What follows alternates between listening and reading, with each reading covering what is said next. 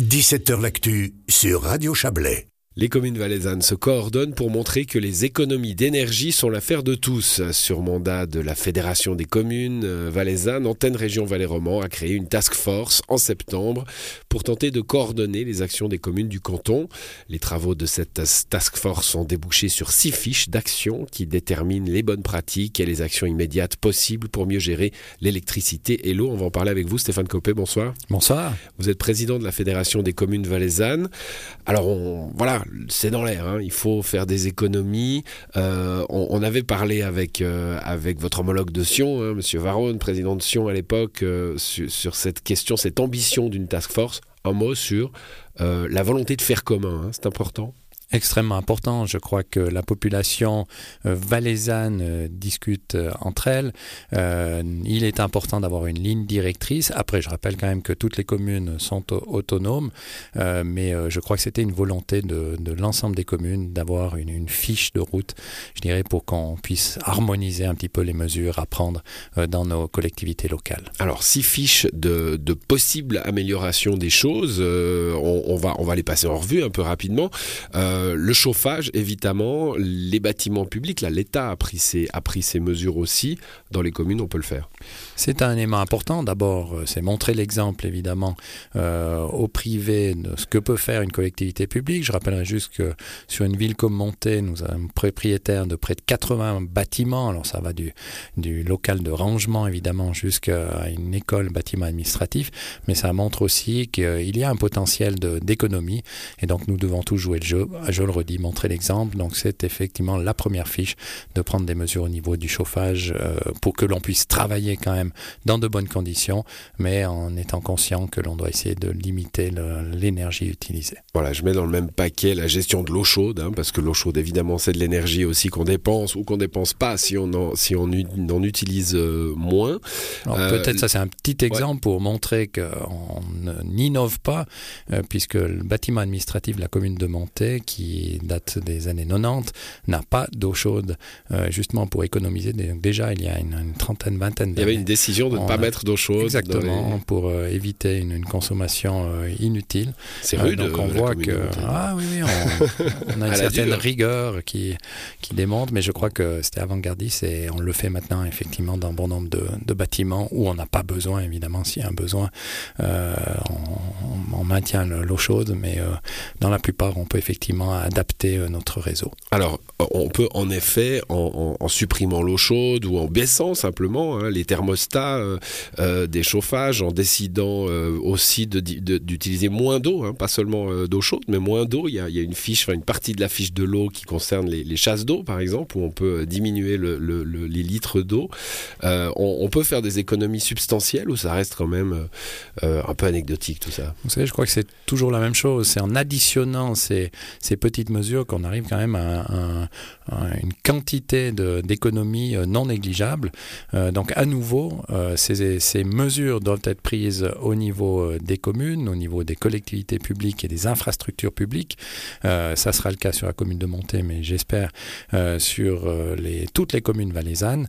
et puis d'un autre côté, c'est aussi montrer l'exemple et on espère effectivement que les collectivités, pardon, les privés eux-mêmes prendront de telles mesures. Et à ce moment-là, si évidemment on part sur les quelques 8 millions d'habitants, euh, plus les différentes infrastructures, des économies sont faites. Là, évidemment, euh, les conséquences sont euh, tangibles et on, voit effectivement une évolution. Voilà, des impacts clairs. Alors, il y, a deux autres, enfin trois autres fiches hein, qui concernent l'éclairage public. donc, il y a l'éclairage public, celui qui éclaire les rues, l'éclairage patrimonial, les bâtiments, comme le château à, Montaix, par exemple. Hein, mais il y a plein de bâtiments concernés qui sont propriété des communes dans le canton. Et puis, l'éclairage de Noël. Tout est parti de là, en fait un peu. Hein.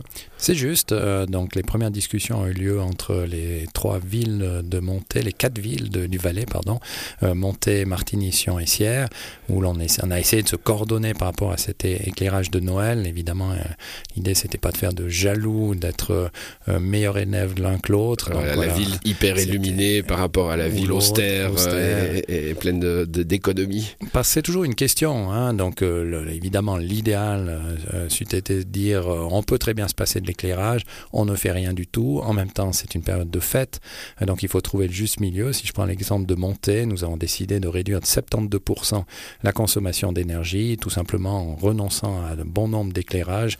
On se limitera au fameux sapin de Noël de la place centrale, le même également surchoué, puisqu'on doit tenir compte des hauts de montée, et deux petites rues, et ça se limitera effectivement à, ces quatre éléments.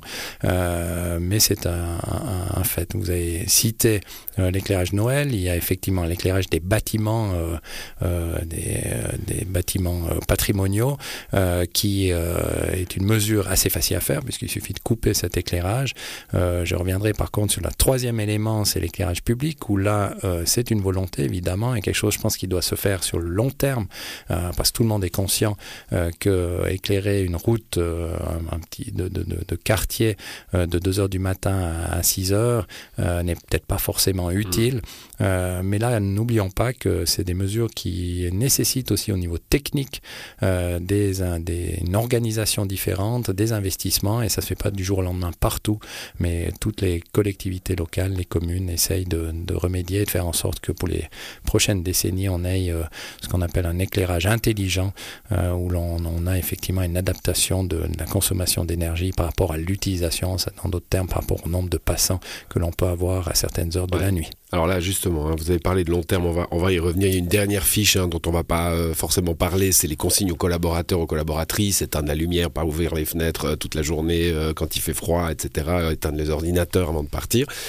le long terme, c'est intéressant parce que chacune de ces fiches, qui encore une fois est proposée aux communes hein, comme, une solution possible, parle de long terme. Il y a, voilà ce qu'on peut faire tout de suite et voilà ce qu'il faudrait faire à long terme pour que finalement ces bonnes pratiques d'économie d'énergie soient, soient plus pérennes que, que simplement la crise qu'on traverse.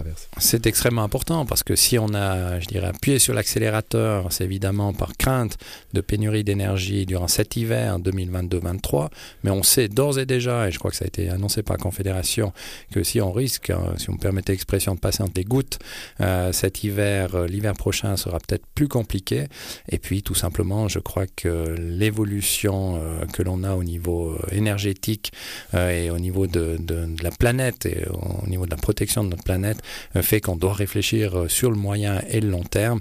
Et je crois que ce petit coup d'accélérateur est une bonne chose et nous permet effectivement de mettre enfin en pratique ce que tout le monde trouvait normal et qui, je dirais, coule de source, mais doit être réalisé. Donc oui, bon nombre de mesures vont être réalisées, vont être permanents et c'est très bien ainsi. Voilà, et puis euh, bah, beaucoup de communes comme Montaix d'ailleurs euh, et, beaucoup dans la région euh, sont passées cité de l'énergie, donc ont un cahier des charges déjà qui les, qui les incite et les force à, être plus vertueux, notamment en installant des LED un peu partout, etc.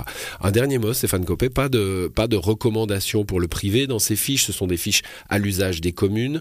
Est-ce qu'à l'intérieur des communes, on va quand même un petit peu discuter avec les commerces, dire voilà, peut-être que les vitrines, on pourrait aussi les éteindre quand l'éclairage public s'abaisse? Alors effectivement, il faut, vous savez, pour contraindre une base légale, donc cette base, les communes ne l'ont pas, les communes valaisannes.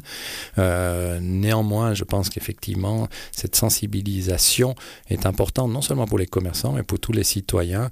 Euh, donc, il y a différentes démarches qui sont effectuées par les communes, ou chacune des communes, euh, par aussi la presse, vous en faites partie. Je crois qu'il n'y a plus un jour où il n'y a pas un article, une émission sur la problématique à la fois de la pénurie d'énergie, mais aussi des conséquences d'une utilisation disproportionnée par rapport à, notre environnement. Euh, et je crois que la population est sensibilisée, il faut poursuivre dans cette démarche et les communes, les entités locales doivent faire partie de ces, euh, tireurs d'alerte, je dirais, euh, pour vraiment sensibiliser l'ensemble de la population. Et vous avez raison, les commerces également. Merci à vous, Stéphane Copé. Merci à vous, bonne soirée.